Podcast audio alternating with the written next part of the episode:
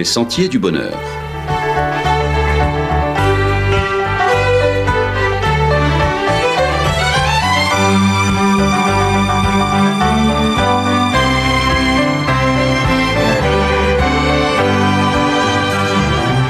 Une émission qui vous apporte un message d'espérance, de paix, de joie et de confiance. Chers amis auditeurs, bonjour. À la fin du mois de janvier dernier, le journaliste indépendant Victor Castanet a publié un livre choc intitulé Les Fossoyeurs. Dans cet ouvrage, il fait de graves révélations sur le mode de fonctionnement du groupe Orpea, leader mondial des EHPAD et des cliniques en s'appuyant sur une enquête de trois ans, sur des témoignages de soignants et autres personnels, mais aussi sur un grand nombre de documents internes, le journaliste met en cause une gestion exclusivement comptable de la prise en charge des personnes vulnérables. Cette approche mercantile aurait généré, selon lui, la maltraitance et la souffrance des aînés au sein des établissements du groupe. En attendant d'avoir le fin mot de la justice sur ces révélations, la publication de son livre a d'ores et déjà replacé dans le débat public l'intérêt et le soin que nous accordons aux personnes âgées. Plus largement, le livre interroge sur les valeurs de nos sociétés et la protection que nous pouvons accorder aux plus fragiles d'entre nous. Ces questions sont également posées dans les Écritures et ne manquent pas d'interpeller. À travers ces pages, la Bible ne cesse d'inviter les hommes à se soucier des plus fragiles et des plus vulnérables. Dans le deuxième livre de la Bible, le livre de l'Exode, alors que Moïse plaidait pour que Pharaon laisse aller les enfants d'Israël, le roi d'Égypte concéda que seuls les hommes de la communauté pourraient partir. Moïse s'empressa d'affirmer dans Exode 10, verset 9, Nous irons avec nos jeunes gens et nos vieillards. Pour le leader hébreu, c'est toute la communauté qui est concernée par la libération que Dieu préparait pour son peuple. Impensable alors de laisser aux oubliettes les plus fragiles, ici les vieillards et les enfants. Par la suite, on retrouve cette même préoccupation dans la législation que Dieu donnait à ce peuple sorti de quatre siècles d'esclavage. Parvenus sur la terre de Canaan, ils étaient appelés à construire une nouvelle société qui, grâce à ses valeurs, serait une vitrine pour Adonai, le Seigneur. Voici ce qu'on lit dans Lévitique 19, versets 32 et 33. Tu te lèveras devant les cheveux blancs et tu honoreras la personne âgée. Tu craindras ton Dieu, je suis l'Éternel. Si un immigré vient séjourner avec vous dans votre pays, vous ne l'exploiterez pas. Vous traiterez l'immigré qui séjourne avec vous comme un autochtone d'entre vous. Tu l'aimeras comme toi-même, car vous avez été immigré en Égypte. Je suis le Seigneur, votre Dieu. Dans la pratique, ces lois avaient pour but de contrecarrer les tendances égoïstes et cupides qui tapissent le fond de la nature humaine, celles qui ont pour conséquence de faire des personnes vulnérables des proies. Ce sont donc des valeurs de respect et de bienveillance que la Bible promeut. Ces valeurs sont de vrais repères et des garde-fous. Elles sont les semences du bien-être collectif ou encore les matériaux de qualité pour construire une société solide où tous peuvent trouver une place sécurisée. La législation de l'Israël ancien rapportée dans les Écritures prévoyait également plusieurs mécanismes pour protéger les plus pauvres. Parmi ceux-ci, la fête dite du jubilé, tous les 50 ans, l'année du jubilé était l'occasion de l'effacement de toutes les dettes. Il s'agissait notamment de restituer à leurs propriétaires initiaux les terres familiales qui avaient été vendues. On évitait ainsi qu'une oligarchie prédatrice ne s'accapare du foncier. Les cycles de pauvreté pouvaient ainsi être brisés, les accidents économiques ou sociaux de la vie étaient limités à une génération. Là encore, ce sont des valeurs importantes que Dieu inculquait à son peuple, celles du partage, de l'équité et de la générosité. Elles sont combien nécessaires pour l'équilibre d'une société, tant pour celle de l'Antiquité que pour celle du XXIe siècle. Le drame de l'histoire biblique, c'est que les enfants d'Israël ont régulièrement refusé de vivre selon ces valeurs. Les prophètes se faisaient alors les porte-paroles de Dieu pour dénoncer les abus. On lit dans Jérémie chapitre 22, verset 3 cette interpellation. Ainsi parle l'Éternel. Pratiquez la justice et l'équité, Délivrez l'opprimé des mains de l'oppresseur. Ne maltraitez pas l'étranger, l'orphelin et la veuve. N'usez pas de violence et ne répandez point le sang innocent dans ce lieu. Ces paroles de Jérémie, adressées à une population habituée aux Écritures et nourrie à leur enseignement, montrent tout de même que le cœur humain a une forte résistance au changement. La soif égoïste et illimitée de pouvoir et d'argent conduit à ces abus dont les plus faibles sont les premières victimes. Dix siècles d'éducation à l'école de la Torah n'ont pas permis d'éliminer durablement les racines de telles dérives. C'est donc en toute logique que Jésus, dans le Nouveau Testament et à l'occasion de sa première prédication dans la synagogue de Nazareth, a une fois de plus attiré les regards de ses auditeurs sur les faibles et sur les exclus. Ils interrogent notre capacité à être à la hauteur de nos grandes déclarations d'humanité ou de religiosité. Jésus, lui, s'est emparé du problème à bras le corps et a déclaré dans Luc chapitre 4, verset 18, L'Esprit du Seigneur est sur moi, parce qu'il m'a oint pour annoncer une bonne nouvelle aux pauvres.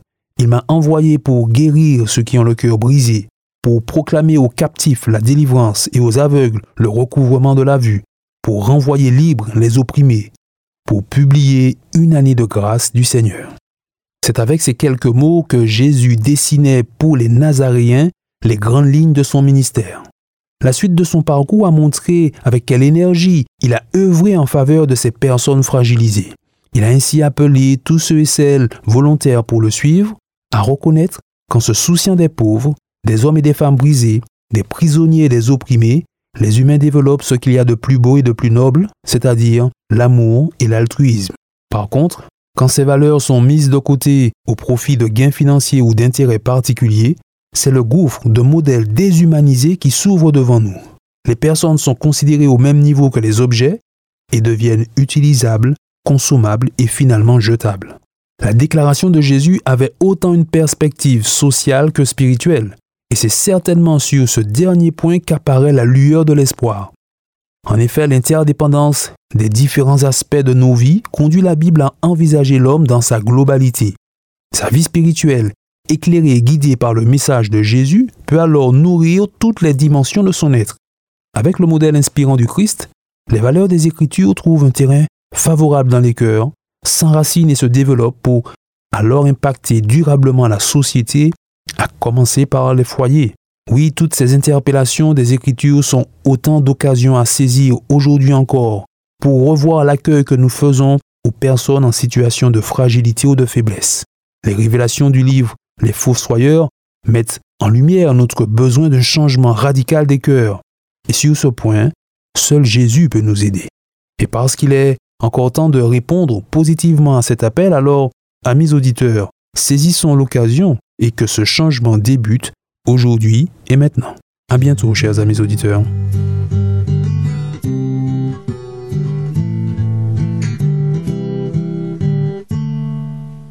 Elle mijote son pot au feu. Elle essuie ses larmes aux yeux. Personne, elle ne compte sur personne. Non, elle ne compte sur personne. Elle n'a jamais eu d'enfant. Elle rêve de petits enfants dans la grande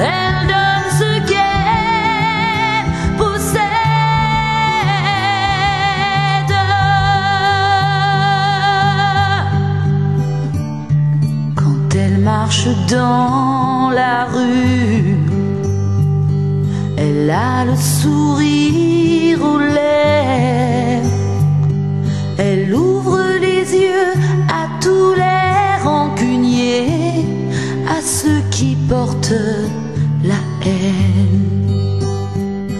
Elle n'a pas peur de mourir.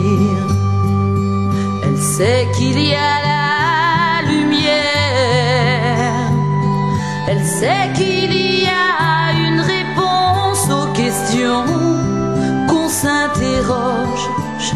jour. Elle prie.